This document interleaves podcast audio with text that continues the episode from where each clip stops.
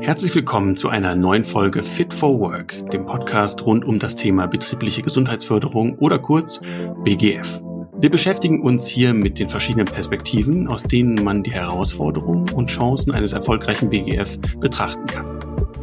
Gäste und ihre Best-Practice-Beispiele aus der Praxis, Wissenswertes aus unserem Beratungsalltag oder Inhalte zu speziellen Themen wie die wissenschaftliche Perspektive des Themenkomplexes. Ja, und wir, das ist auf der einen Seite Robin Herrmann, Leiter der BGF Academy und Experte für die Themen Ergonomie und Bewegung.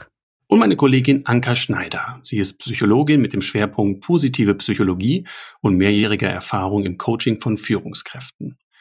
Beide arbeiten wir im Institut für betriebliche Gesundheitsförderung, einer hundertprozentigen Tochter der AOK Rheinland-Hamburg. Unser heutiger Gast ist Christine Spanke. Sie ist eine Kollegin von Anka und mir, Teamleiterin für betriebliches Gesundheitsmanagement in unserem Haus und Expertin für das Thema psychische Gefährdungsbeurteilung in Unternehmen. Ja, also psychische Gefährdungsbeurteilung haben wahrscheinlich auch schon viele irgendwo gehört oder gelesen, ist aktuell eine arbeitsschutzgesetzliche Pflicht. Was ist denn wirklich auch für den Arbeitgeber drin, wenn die sich mit dem Thema psychische Gefährdungsbeurteilung beschäftigen? Naja, die, die Frage ist, ob ein Wespennest, was ich nicht weiß oder nicht kenne, wo ich reintrete, ob das besser ist, als wenn ich weiß, wo das liegt und wie das aussieht. Verblüfft hat mich am meisten, dass die Arbeit eigentlich nur positive Auswirkungen hat, also Synergieeffekte für alle. Christine legte nach dem Psychologiestudium sowohl in der Forschung als auch in der psychologischen Eignungsfeststellung einen Stopp ein, bevor sie 2003 ihre berufliche Zukunft in das Feld der betrieblichen Gesundheitsförderung legte. Als Teamleiterin in unserem Haus und Unternehmensberaterin in der Praxis kennt sie den Komplex der psychischen Gefährdung aus Sicht einer Führungskraft als auch aus der Sicht der Beschäftigten in diversen Unternehmen und Branchen.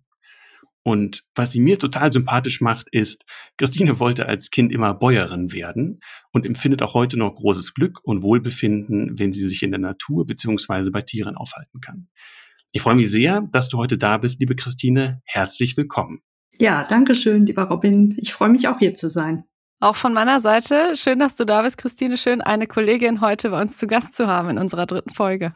Wir haben ja das Thema psychische Gefährdungsbeurteilung. Ähm, jetzt Kannst du mal ganz grob die Grundlagen von dem Thema darstellen? Ja, also psychische Gefährdungsbeurteilung haben wahrscheinlich auch schon viele irgendwo gehört oder gelesen, ist aktuell eine arbeitsschutzgesetzliche Pflicht. Das heißt, ich habe als Arbeitgeber auch die Aufgabe, psychische Gefährdungsbeurteilung zu erstellen. Gleichzeitig bietet es natürlich auch für mich als Arbeitgeber große Chancen zu schauen, was ist eigentlich in meinem Betrieb noch verbesserungswürdig, auch im Hinblick auf psychische Belastung. Mhm. Und was könnten so typische Belastungen sein oder Quellen einer Gefährdung? Ja, die psychischen Belastungen, die wir immer wieder finden, kann man eigentlich ganz gut in einige Kategorien einsortieren. Also einmal geht es häufig um die Arbeitsaufgabe oder auch die Arbeitsinhalte. Ja, da kann man sich zum Beispiel vorstellen, dass jemand sehr, sehr viele Informationen verarbeiten muss, dass er vielleicht auch emotional in Anspruch genommen wird, wenn wir da zum Beispiel an Erzieherberuf oder Lehrer denken. Also alles, was die Arbeitsaufgabe betrifft, ist eine große Kategorie, die wir dann anschauen ähm, sollten. Dann die Arbeitsorganisation, wie ist zum Beispiel der Arbeitsablauf, die Arbeitsmenge, auch Pausen und Schichten. Also habe ich Schichtarbeit oder nicht? Das sind so Fragen, die da wichtig werden können soziale Beziehungen, wie ist das Zwischenmenschliche mit meinem Chef, aber auch mit den Kollegen, mit meiner Chefin. Mhm. Das sind, äh, ist ein dritter Block und der vierte die Arbeitsumgebung. Die gehört, auch wenn man sich vielleicht wundert, auch zu psychischen Belastungen, wenn zum Beispiel die Technik nicht mitspielt oder die IT sehr langsam ist oder ja, Lärm, Klima, all solche Faktoren können auch psychisch belasten, so dass all diese Bereiche ja eigentlich zu scannen sind, wenn ich mich mit dem Thema beschäftige. Ja, das klingt auf jeden Fall sehr umfangreich und nach vielen verschiedenen Faktoren, die man da anschauen kann. Wenn ich jetzt so als Arbeitgeber mir das anhören würde, hätte ich erstmal im Gefühl, warum will ich überhaupt die ganzen Probleme hören? Ich stech da doch vielleicht in Wespennest und dann fliegt mir hinterher alles um die Ohren, was den Mitarbeiterinnen und Mitarbeitern am Arbeitsplatz nicht gefällt. Was ist denn wirklich auch für den Arbeitgeber drin, wenn die sich mit dem Thema psychische Gefährdungsbeurteilung beschäftigen? Naja, die, die Frage ist, ob ein Wespennest, was ich nicht weiß oder nicht kenne, wo ich reintrete, ob das besser ist, als wenn ich weiß, wo das liegt und wie das aussieht. Also ich würde mich immer eher den Aufgaben oder den Herausforderungen stellen wollen, damit ich was ändern kann. Sonst kann ich ja auch keine Verbesserungen erzielen. Und das sind genau die Chancen, die damit verbunden sind. Und wir beraten ja auch sehr viele Firmen zu dieser Frage da merke ich immer wieder, dass hinterher doch Verbesserungen erzielt werden, auch wenn vielleicht einige Themen, ich sag mal, anstrengend für den Chef sind oder für den, für die Geschäftsführerin. Aber es ist auf jeden Fall besser, ähm, die Themen anzugehen oder auch kleine Schritte in die richtige Richtung zu machen, als so zu tun, als ob nichts wäre sozusagen. Außerdem ist es letztendlich auch ähm, eine gesetzliche Vorschrift, wie ich eben sagte. Der Gesetzgeber hat sich schon überlegt, den Paragraphen 5 im Arbeitsschutzgesetz so anzupassen, dass auch psychische Gefährdungen beleuchtet werden sollen. Dementsprechend ist es auch eine Aufgabe ne, zum Schutz der Arbeitnehmer und auch letztendlich um Wohlbefinden und Zufriedenheit zu fördern, denn die Arbeitnehmerinnen und Arbeitnehmer freuen sich natürlich auch eher auf einen Arbeitsplatz, wo sie wissen, da interessiert man sich für meine Belastungen, als wenn das ein Tabuthema ist zum Beispiel. Ah, das heißt, das bietet auch eigentlich eine gute Möglichkeit für den Arbeitgeber in den Dialog zu kommen und überhaupt zu erfahren, wie geht's meinen Mitarbeiterinnen und Mitarbeitern und wo kann ich unterstützen, damit die auch gerne bei uns bleiben und dementsprechend auch vielleicht Belastungen verhindern, sodass die Zufriedenheit gesteigert wird. Das klingt natürlich nach einem großen Vorteil. Danke, dass du das nochmal so eingeordnet hast. Ganz genau. Und der Arbeitsschutz ist ja auch dafür da, dann die Krankheiten letztendlich zu verhindern verhindern. Das ist ein, ein, ja, ein grundsätzliches Interesse aller, dass die Arbeitnehmer nicht krank werden und ihrem Arbeitsplatz fernbleiben. Das ist für alle Beteiligten schlecht. Insofern ist das zwar ein schwieriges Thema, sicherlich, aber wenn man es gar nicht angeht, ist es eben noch schlechter. Jetzt könnte man ja überlegen, warum lässt der Staat denn nicht einfach zu, dass die Unternehmen das schon machen? Also so ein bisschen historisch oder wie bewertest du das, dass der Staat da überhaupt eingreift und sagt, nein, ich mache daraus eine gesetzliche Pflicht? Und ich mache das nicht als Wahl. Wie siehst du das? Wie bewertest du das? Ich denke, dass es damit zusammenhängt, dass zum einen die psychischen Erkrankungen zugenommen haben und das ganze Thema der psychischen Belastung heute viel bedeutsamer ist als vor 100 Jahren, da sich unsere Arbeitswelt verändert hat. Wir haben eben viel mehr Kopfarbeit zu leisten, allein durch die ja, Erschaffung der Computerwelt, der IT, haben wir viel, in sehr, sehr vielen Berufen, die früher rein handwerklich technisch waren, gibt es heute eben weitere Aufgaben der Kopfarbeit, nenne ich sie mal in Anführungsstrichen. Und die können mit den alltäglichen sonstigen Arbeitsschutzideen, wie zum Beispiel, dass keine chemischen Probleme oder keine chemischen Giftstoffe auftreten und so weiter, können die nicht erfasst werden. Ich muss mich auch um andere hm. Dimensionen kümmern. Daher kommt das. Und außerdem denke ich auch, dass es ein schwieriges Thema ist. Man kann eben kein Messgerät nehmen und sagen, so und so hoch ist hier der Zeitdruck so einfach oder so und so schlecht ist hier ein Miteinander, das Klima miteinander. Das kann ich nicht so einfach messen. Und deswegen braucht es da wahrscheinlich auch nochmal den Anstoß von politischer, gesetzlicher Seite zu sagen, das ist wichtig, bitte kümmert euch, versucht es und kümmert euch auch darum. Hm. Welche Branchen betrifft das Thema? Tatsächlich alle Branchen, egal ob ich jetzt in einen Handwerksbetrieb schaue oder in eine Verwaltungseinrichtung, in einen kleinen Betrieb oder Großbetrieb. Okay. Ich habe natürlich dementsprechend eine andere Vorgehensweise. Kleinbetrieb, Großbetrieben, das heißt auch Betriebe mit drei Angestellten ja, also die sind nicht ausgenommen. Der Arbeitgeber ähm, möge sich darum kümmern. Wie das dann genau geschieht, ist aber sehr offen. Das heißt, ich habe viele Möglichkeiten, das anzupassen. Ne? Wenn ich zum Beispiel einen Betrieb mit wenigen Beschäftigten in der Beratung habe, dann würde ich eher empfehlen, direkt einen Workshop zu machen und mit den Beschäftigten und den Führungskräften direkt in Gespräch zu kommen. Während wenn die Firma größer ist, sagen wir mal über 100, 200 oder auch 1000 Beschäftigte, dann bietet es sich eher an, mit einem Screening-Instrument, einer Grobanalyse anzufangen und erstmal nach Abteilungen und Organisationseinheiten und nach Tätigkeiten zu schauen, was sind Schwerpunkte und wie priorisieren wir jetzt die psychische Gefährdungsbeurteilung? Ich muss ja in irgendeiner Weise entscheiden, wo fange ich an und was ist am schwerwiegendsten. Das sieht in einem Großunternehmen natürlich ganz anders aus als in einem kleinen Betrieb, wo ich vielleicht mit einem Workshop und weiterführenden Maßnahmen direkt Ziele erreichen kann. Okay, das heißt, man ist zumindest ähm, in der Wahl der Mittel, wie man diese psychische Gefährdungsbeurteilung durchführt, auch als Arbeitgeber relativ frei zu entscheiden, was dann für meine Unternehmensgröße oder meine Branche am besten passt? Das stimmt. Ich bin relativ frei. Allerdings die Aufsichtspersonen von den Aufsichtsämtern prüfen später schon genau, welches Instrument ist warum gewählt worden, wurden alle Beschäftigten oder alle, zumindest alle Tätigkeitsbereiche, da können auch Vertreter befragt werden, wurden die berücksichtigt. Also es gibt dann nochmal viele Details, die auch geprüft werden. Es ist nicht so, dass nur geschaut wird, mache ich irgendwas oder mache ich nicht, sondern es wird schon genau geschaut, wie mache ich das, warum mache ich das und ist es dokumentiert. Aber wenn ich das gut erklären kann, warum ich zum Beispiel erstmal einen Fragebogen genommen habe und dann nochmal in einer Abteilung nochmal einen Workshop nachbelegt habe, in Anführungsstrichen, dann ähm, ist das durchaus möglich, verschiedenste Wege zu gehen. Man kann theoretisch Interviews führen, man kann Beobachtungen anstellen über jemanden, der beobachtungsgeschult ist sozusagen. Die Betriebsärzte und Sicherheitsfachkräfte in den Betrieben sind meist für dieses Thema auch fachlich schon besser aufgestellt als jetzt der, der Chef selber möglicherweise, die Chefin selber, so dass ich auch empfehlen würde, da mit Experten zusammenzuarbeiten. Und letztendlich kann man auch Beratungsfirmen oder eben uns als Krankenkasse, als BGF-Institut hinzuziehen, um sich Unterstützung zu holen. Okay, das heißt, wir haben eigentlich eine große Möglichkeit, aus der wir schöpfen können, welche verschiedenen Mittel wir nutzen, um uns diesem Thema zu stellen. An der Stelle ist aber, glaube ich, so wie ich dich jetzt verstanden habe, die Auswahl so groß und so individuell anzupassen, dass es einfach wichtig ist, sich die Frage zu stellen, warum mache ich was und was macht Sinn?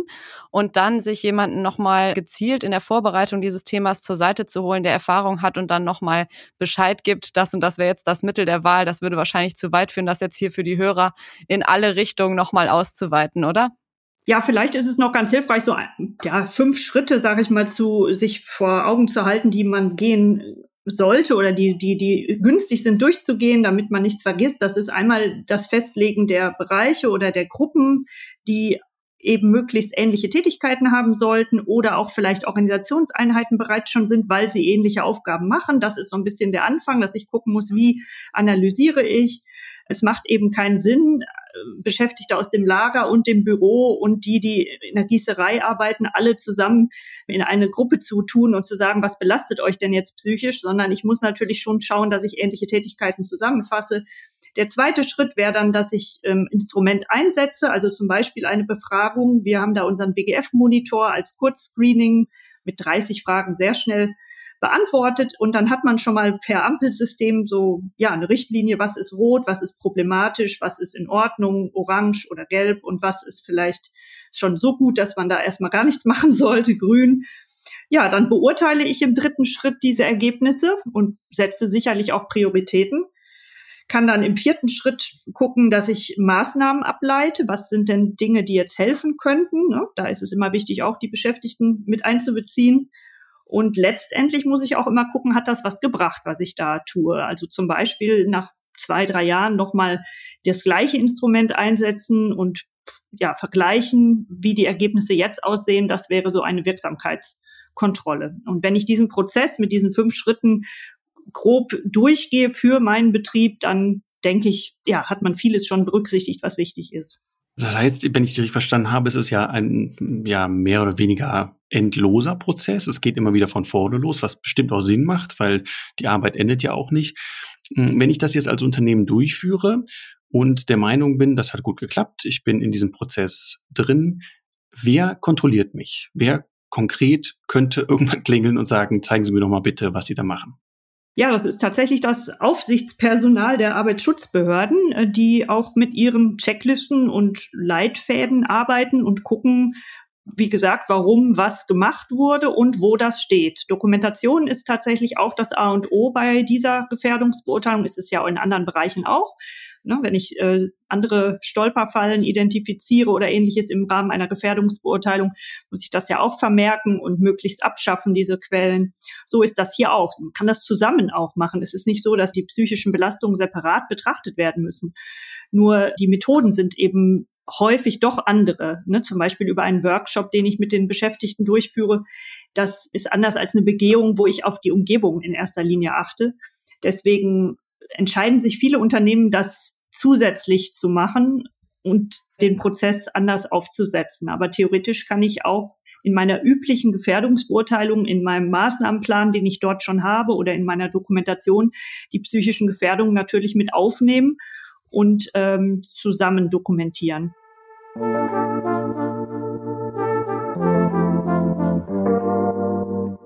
Okay, jetzt musste ich gerade kurz, als Robin gesprochen hatte, schlucken und kann mir vorstellen, dass das vielleicht bei dem einen oder anderen Hörer auch so war, wenn wir jetzt von einem endlosen Prozess sprechen. Deswegen die Frage mal an dich, Christine, was sagst du denn, wenn ich mich jetzt noch nie mit diesem Thema beschäftigt habe? Was ist ein sinnvoller erster Schritt und über was für einen Zeitraum sprechen wir da? Über einen Zeitraum der ersten Analyse meinst du jetzt, oder? Genau. Also Sicherlich dauert es nicht ein paar Wochen, sondern eher Monate, bis ich die ersten Schritte fertig habe. Vielleicht auch ein Jahr, wenn ich daran denke, dass ich dann auch schon Maßnahmen in die Wege leite. Und weiterhin gibt es ja keine ja, Vorschrift, dass ich zum Beispiel alle zwölf Monate tätig werden muss. Es ist dann ein Prozess, den ich auch weiter im Auge behalte und eben aufgrund der Wirksamkeitskontrolle später auch nochmal nachprüfe. Aber an sich hat man sehr viel getan, wenn man diese ersten Schritte dann auch einmal gemacht hat. Dann hat man ja auch sein Instrument gefunden. Äh, die Mitarbeiter, Beschäftigten wissen schon, wie das funktioniert, warum sie gefragt werden. Die Führungskräfte sind bestenfalls im Boot und wissen Bescheid. Insofern ist, glaube ich, der Anfang, also der, der erste Schritt ist eher das Schwierige an der Sache. Es gibt auch gute Unterstützung natürlich von ja, politischer Seite. Die gemeinsame deutsche Arbeitsschutzstrategie hat tolle Leitlinien rausgebracht, wo man vieles für sich erstmal nachlesen kann. Natürlich die Entscheidung für den eigenen Betrieb, was mache ich jetzt genau, die muss man selber fällen. Aber da kann ich eigentlich sehr gut empfehlen, die Seite gda-psyche.de. Dort findet man viele gute Leitlinien. Super. Danke auch für den Hinweis mit der, mit der Internetquelle. Ich stelle mir jetzt vor, ich bin Arbeitgeber und führe das durch. Und ähm, was mache ich denn als Arbeitgeber oder als Arbeitgeberin, wenn meine Beschäftigten gar nicht antworten wollen? Wenn ich also die beste Absicht habe, aber die Beschäftigten sagen, nö, füllen wir nicht aus. Wir wollen keinen Workshop. Ich denke, dass das nicht passieren wird. Ich habe es noch nie in meinen ganzen Jahren erlebt, dass Beschäftigte sagen, ich möchte nicht sagen, was mich stört. Im Gegenteil, ja. eher bekommt man dann sehr viele Antworten. Aber gut, die Frage ist trotzdem berechtigt. Ähm, ich kann auch beobachten, also jemanden mehr suchen, der in Beobachtungsverfahren geschult ist. Dann könnte ich theoretisch auch Beobachtungen anstellen. Schriftliche Befragungen, die anonym sind, werden bestimmt von einem Teil der Belegschaft zumindest auch beantwortet. Mit den Ergebnissen kann ich dann auch etwas anfangen. Und ich kann auch einzelne Kollegen aus ähnlichen Tätigkeitsbereichen ja herausnehmen und die in einer Befragung oder in einen Workshop einladen. Das heißt, es muss nicht jeder sich äußern oder jeder unbedingt mitmachen, sondern es geht ja darum, die Arbeitsplätze, die typischen Belastungen dieser Arbeitsplätze herauszufinden. Es geht hier nicht um die Beanspruchung übrigens, also das, was bei mir passiert, wenn ich diese Arbeit mache, sondern hier in der psychischen Gefährdungsbeurteilung geht es eigentlich nur um die typischen psychischen Belastungen des Arbeitsplatzes. Das sind zwei verschiedene Dinge, wie ich darauf reagiere und was die Anforderung ist. Vieles mischt sich im menschlichen Leben und wenn man Menschen fragt, dann kommt natürlich ein Gesamtpaket als Antwort. Aber trotzdem ist es wichtig zu verstehen, es geht hier um die typischen Dinge, die einen Arbeitsplatz ausmacht. Zum Beispiel Nehmen wir mal ähm, ja, Beispiel Busfahrerinnen, Busfahrer. Da haben wir eine Firma, in der wir viel tätig waren und die haben uns zum Beispiel rückgemeldet, dass die Gewalt der Fahrgäste zugenommen habe und sie eigentlich häufig mit Angst auch gerade abends arbeiten. Das ist eine psychische Belastung, die für diesen Arbeitsplatz scheinbar mittlerweile typisch ist, leider. Und die Maßnahmen, die daraus gefolgt sind, waren zum Beispiel, dass man wieder diese Plexiglasscheiben eingebaut hat, wie man es ganz früher übrigens auch mal hatte und die Leute dementsprechend nicht so schnell dahin langen können oder irgendwas machen können mit dem Fahrer und der Fahrerin. Letztendlich wäre das so ein typischer, typische Be äh, Belastungsgröße bei diesem Arbeitsplatz, die ich auch nicht ganz aufheben kann, aber um die ich mich kümmern muss. Es wurden dann auch zum Beispiel Kommunikationsschulungen für Fahrerinnen und Fahrer angeboten, wo ja Übungen gemacht wurden, wie kann ich auch deeskalieren, wenn der Fahrgast vor mir steht und sich aufbaut und sauer wird zum Beispiel. Ja, jetzt hatte Robin ja gerade eine Seite von den Herausforderungen, die vielleicht auf einen einprallen können, angesprochen, nämlich, dass die Mitarbeitenden vielleicht keine Lust haben zu antworten. Wenn ich dich jetzt so höre, dann kann ich mir vorstellen, dass ein Busfahrer oder eine Busfahrerin vielleicht auch sehr froh ist, an der Stelle mal diese Herausforderung aus dem Alltag auch zurückzuspiegeln. Wie ist es denn auf der anderen Seite, wenn dann die Ergebnisse hinterher im Führungskreis beispielsweise vorliegen und dann ganz viele rote Felder im schlimmsten Fall erscheinen, wo dann steht, das und das ist bei uns gerade aber wirklich im Argen, beispielsweise Gewalt am Arbeitsplatz oder Kommunikationsprobleme und der Arbeitgeber sagt aber, ja gut, das glaube ich jetzt einfach nicht, weil ich kenne meinen Arbeitsplatz und das sieht doch ganz anders aus. Wie geht man denn damit um? Ich als Beraterin hoffe dann, dass es Personen im Umkreis gibt, die verstehen, dass es keinen Sinn macht, das grundsätzlich einfach nur zu leugnen und zu sagen, nee, das haben wir hier nicht. Wenn mhm. der oberste Chef, die oberste Chefin, wie auch immer sagt, das ist für mich kein Thema hier, das kann doch gar nicht äh, sein, dann wird es natürlich schwierig. Also das hat allein schon mit der Position im Unternehmen zu tun. Und das habe ich auch schon erlebt, dass eigentlich wichtige Felder ausgeblendet wurden, weil das zu unangenehm oder zu kritisch für die Person selbst war. Und dann wurden in Anführungsstrichen eher so Alibi-Maßnahmen über Themen fortgeführt, die nicht so wichtig waren, weil, weil zum Beispiel das Thema Führung nicht weiter behandelt werden sollte. Das kann passieren, ist aber natürlich nicht das, was wir versuchen zu bewirken. Also wünscht man sich da schon natürlich eine gewisse Ergebnisoffenheit der Arbeitgeber oder der Arbeitgeberin. Genau, ja. Was mhm. ist denn, wenn die psychischen Belastungen im Privaten liegen? Und klar, man existiert ja als ganze Person, nicht nur privat oder nur beruflich und man kann es ja auch manchmal schwer trennen. Und die Belastung liegt jetzt im Privaten. Was, was passiert dann? Im Sinne unserer Verfahren hoffen wir ja dadurch, dass wir mehrere Menschen mit hinzuziehen, die typischen Belastungen zu erfragen. Das heißt, wenn einzelne Personen da herausstechen, weil sie noch zusätzlich vielleicht zu Hause große Probleme haben oder ähnliches und deswegen die Bewertung sehr, sehr schlecht ausfallen sollte, dann hofft man so statistisch gesehen, dass sich das ausmittelt, dass das nicht so weit ins Gewicht fällt, dass da ein Fehlschluss draus gezogen wird. Aber natürlich, wie du gerade richtig sagtest, ist der Mensch ein Gesamtkunstwerk und der bringt alles mit und natürlich kann ich das nicht ganz genau trennen. Aber wir fragen natürlich auch nach Dingen, die den Arbeitsplatz betreffen und weniger nach Beanspruchungsfolgen, wie zum Beispiel, wie viel Stress habe ich, habe ich Schulterbeschwerden oder ähnliches. Das wären Fragen, die sind auch sehr interessant, die stellen wir auch gerne, aber im Rahmen einer psychischen Gefährdungsbeurteilung geht es eigentlich eher darum, ja, ist der Arbeitsplatz störanfällig in Bezug auf die Software, die benutzt wird oder oder gibt es geringen Handlungsspielraum, wie ist die Arbeitsmenge, wie ist das Miteinander, also alles Fragen zu dem Arbeitsplatz. Mm, super, danke. Eben hast du ja jetzt schon das eine Beispiel aus der Praxis so ein bisschen mitgebracht mit den Busfahrerinnen und Busfahrern. Hast du noch irgendeinen Fall, der dir vielleicht im Kopf geblieben ist, wo du sagst, ja, das kann man ganz gut mal als Beispiel mitbringen? Ja, ich habe euch natürlich mehrere Beispiele mitgebracht. Ihr dürft gerne wählen. Also Pflegebranche, Automobilzulieferer, Verwaltung, was auch immer. Da habe ich schon verschiedene Beispiele mitgebracht. Ich fände das aus der Pflegebranche jetzt ganz interessant, ja. weil ich glaube, da ja aktuell auch sehr viele Belastungen sind und vielleicht uns jemand zuhört, der da nochmal einen anderen Zugriff haben möchte zu diesem Thema mit seinen Mitarbeiterinnen. Gut, da ähm, war ich vor nicht allzu langer Zeit, also ziemlich kürzlich in einer Einrichtung und dort zeigte sich, dass auf besonders einer Station beziehungsweise in einem Wohnbereich, in einem Team, die Kommunikation, das Miteinander sehr, sehr rot in der Auswertung und damit sehr nachteilig war.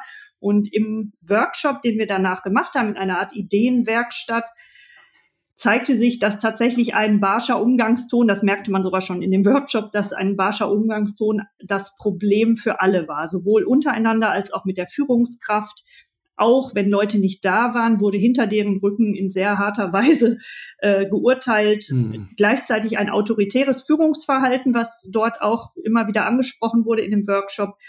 Neben so Sachen wie Dienstplangestaltung, die nicht so war, dass die Leute damit wirklich leben konnten, sondern das war ein großes Thema für alle, dass sie aus dem Frei, so heißt es dann immer, also aus der Freizeit geholt wurden und auch zum Teil stückweise am Stück sehr viele Tage durcharbeiten mussten. Das waren die, die Hauptthemen, die sich da gezeigt haben, nachdem wir befragt hatten und eben diesen Workshop gemacht haben. Letztendlich wurde als Maßnahme, mussten verschiedene Dinge ja überlegt werden und unter anderem, was ich gut fand, es wurden Mediationstreffen mit einem externen Mediator geplant, damit das Team und die Führungskraft überhaupt erstmal wieder miteinander lernt, wie spreche ich Konflikte an, welchen Tonfall wähle ich wann, warum ist es nicht gut, jemanden so und so anzusprechen. Das wollte ja keiner. Niemand von denen war interessiert, dass die Stimmung so schlecht war, aber die waren eben in so einem Fahrwasser. Führungskräfteschulungen wurden seitens des Einrichtungsleiters dann auch für alle Führungskräfte angeboten, um zu gucken, was macht das eigentlich mit der Gesundheit meiner Beschäftigten, wenn ich so eine Stimmung eben habe oder so eine Kommunikation. Die Pausenfenster, das fand ich auch eine sehr kreative Idee, wurden verändert, so dass eben nicht mehr eine Person zu einer bestimmten Zeit Pause machen sollte, was sonst immer üblich war, sondern man hat so Fenster genommen und gesagt, innerhalb dieser, ich weiß nicht, Stunde sind die zwei Personen irgendwann dran, weil es in der Pflege natürlich ganz schwierig ist zu sagen, ich gehe jetzt Punkt um 10 Uhr aus diesem Raum und lasse alles stehen und liegen. Das geht oft nicht. Und dann wurden die Pausen oft gar nicht genommen. Und hier haben sie dann eine Lösung gefunden, wo sie so über Zeitfenster äh, jeder dann doch ein bisschen flexibel Pause machen konnten. Jetzt steht natürlich noch aus zu bewerten, ob das auch was gebracht hat, aber ich erzähle jetzt trotzdem schon mal die Ideen, die da entwickelt wurden. Ähm, und die Dienstplangestaltung wurde letztendlich von einer anderen Person gemacht. Da gab es nämlich die Idee, dass vielleicht eher die stellvertretende Leitung das übernimmt, in dem Fall von diesem Wohnbereich. Und das hat irgendwie für alle besser geklappt. Und dann hat man sich dafür entschieden, das einfach mal anders zu regeln. Das war also eine klare organisatorische Veränderung, war auch für die Person selbst, für die Leitung in dem, in dem Wohnbereich in Ordnung. Ja, super, danke. Also da sind ja wirklich viele handfeste Maßnahmen entstanden direkt wo ich glaube, dass man die auch auf andere Branchen übersetzen kann. Und gleichzeitig habe ich jetzt so ein bisschen über den Kopf der Hörerinnen und Hörer auch hinweg entschieden, welches Beispiel ich mir jetzt gerne anhören würde.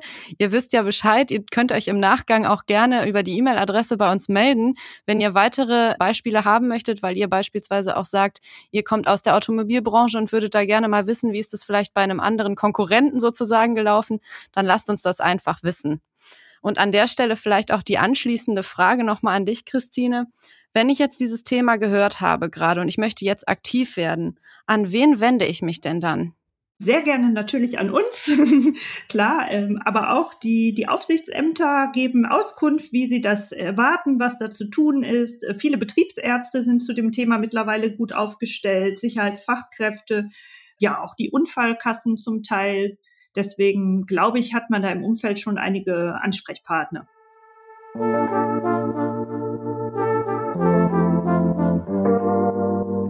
Ja, und wer fleißig und regelmäßig unserem Podcast folgt, weiß auch schon, was jetzt kommt. Und zwar genau die drei Fragen, die wir mitgebracht haben zum Abschluss, wo wir dich bitten würden, Christine, kurz und knackig in einem Satz oder einem Stichwort zu beantworten, wie du denn diese Fragen, wie du dazu stehst. Was an deiner Arbeit im Bereich der Gesundheitsförderung hat dich denn am meisten verblüfft? Verblüfft hat mich am meisten, dass die Arbeit eigentlich nur positive Auswirkungen hat, also Synergieeffekte für alle. So würde ich es mal sagen. Danke. Dann zwei kurze Satzanfänge, wo ich dich bitten würde, die zu vervollständigen. Als erstes, mein größter Fehler in der BGF ups, ähm, wer hört denn alles zu? Nein, mein größter Fehler in der BGF. Ähm, vielleicht einer Seite, also in den ersten Jahren habe ich einer Seite häufig zu viel Gewicht gegeben. Also die äh, entweder auf Seiten der Belegschaft, wenn die einem erzählen, was los ist, oder eben die Geschäftsführer, mit denen man zusammensitzt. Und da passieren schon mal gerne auch ja, Verzerrungen deswegen würde ich sagen, dass das vielleicht am Anfang zu viel Gewicht für eine Seite war. Mhm. Und äh, jetzt, wo du schon über deinen größten Fehler reden musstest, dürfen jetzt alle, die zuhören, natürlich auch über deinen größten Triumph in der BGF hören. Größter Triumph. Ich glaube, dass egal welcher Auftrag bei uns reinflattert, große Firma, kleine Firma, welches Problem auch immer, dass ich immer wieder neu mich auf diese, diese Fragestellung einlassen kann. Und als letztes jetzt noch die Frage, wenn du dich mal in die Situation zurückversetzt, kurz bevor du angefangen hast, dich mit dem Thema betriebliche Gesundheitsförderung zu beschäftigen, was würdest du denn deinem damaligen Ich jetzt aus heutiger Perspektive für einen Rat mit auf den Weg geben?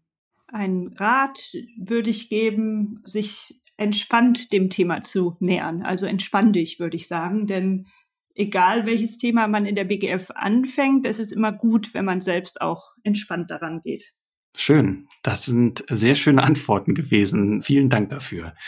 Wenn unsere Zuhörerinnen und Zuhörer weitere Fragen zu den Inhalten oder zu anderen interessanten Aspekten haben, dann meldet euch gerne. Sendet sie an podcast.bgf-institut.de. Ja, vielen Dank, Christine, für diese wertvollen Einblicke, die du uns gegeben hast und dass du heute Gast bei uns warst und so farbig beschrieben hast, wie auch das Thema psychische Gefährdungsbeurteilung ganz plastisch und praktisch im Alltag aussehen kann. Es war schön, dich zu Gast zu haben. Dankeschön. Ja, vielen Dank. Ich komme immer wieder gerne. Sehr gut. Wir nehmen dich beim Wort. Vielen, vielen Dank, dass du bei uns warst und deine Informationen, dein Wissen mit uns geteilt hast.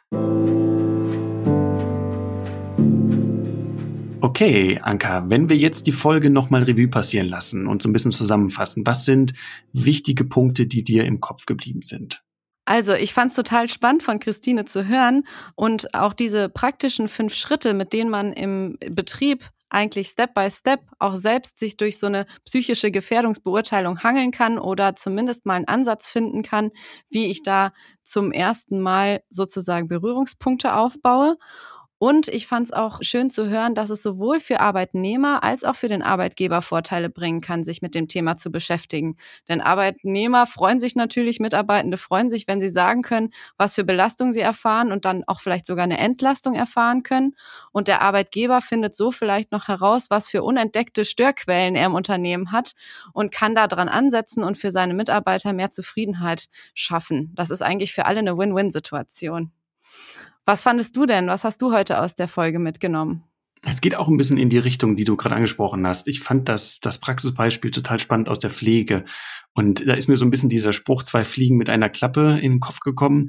Zum einen hat das Unternehmen die gesetzliche Pflicht erfüllt, zum anderen, und das ist denke ich, ganz wichtig, konnten sie eine Verbesserung der Arbeitskultur, der Arbeitsorganisation dadurch bewirken und ähm, haben dadurch wahrscheinlich direkt zwei Vorteile mit einem Anpack gefunden.